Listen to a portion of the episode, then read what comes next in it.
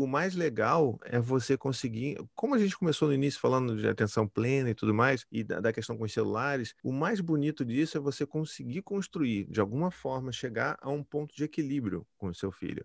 Considerando que a gente está de fato numa pandemia e que está todo mundo em casa e que está tudo difícil para todo mundo, inclusive para a criança.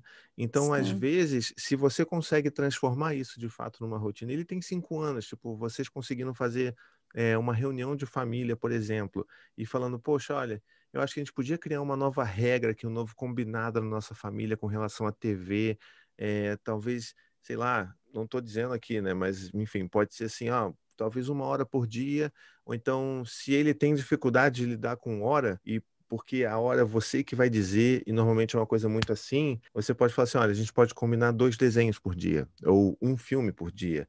E aí você vai ver Sim. e tudo mais, e a gente vai tentar ver se você, se você vai conseguir se sentir bem, mas tem que ser uma coisa prazerosa para todo mundo, não pode ser, né, todo mundo ficar sofrendo depois.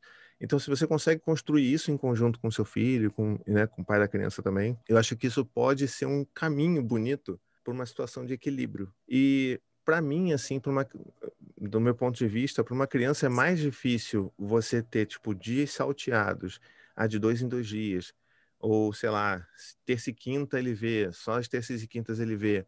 Isso às vezes uhum. provoca uma, uma ansiedade muito maior do que se você deixasse ele ver uma horinha, um desenho, dois desenhos por dia, sabe? Já aconteceu com os meus filhos, tipo, ah, eu quero muito que acabe hoje. Mas por quê, filho? Não, porque amanhã é dia de jogar videogame. Eu falo assim, pô, calma aí, cara, vamos aproveitar o dia de hoje.